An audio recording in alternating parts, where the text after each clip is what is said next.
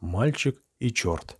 Шел мальчик путем дорогою да грыз орехи, и попадись ему один орех червивый, а тут как раз в эту минуту повстречался с ним черт. «А что, правду ли говорят люди?» — спросил мальчик, — «что черти могут сделаться самыми крохотными, даже могут пролезать в игольное ушко». «Да, правда», — отвечал черт. «Ах, пожалуйста, покажи мне это хоть разок», — стал просить мальчик. «Влезь вот в этот орех». Черт исполнил его просьбу. Но как только влез он в дырочку, проточенную в орехе червяком, мальчик забил дырку комком ваты и положил орех в карман. «Вот и попался», — сказал он, и пошел прямо к кузнецу. Пришел и стал просить его расколоть ему орех. «Ну, это мы живо сделаем», — сказал кузнец.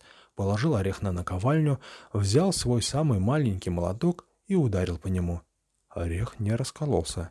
Кузнец взял молоток потяжелее, трах им по ореху, а орех все еще цел. Взял он молоток еще тяжелее, и тот не берет. Кузнец рассердился.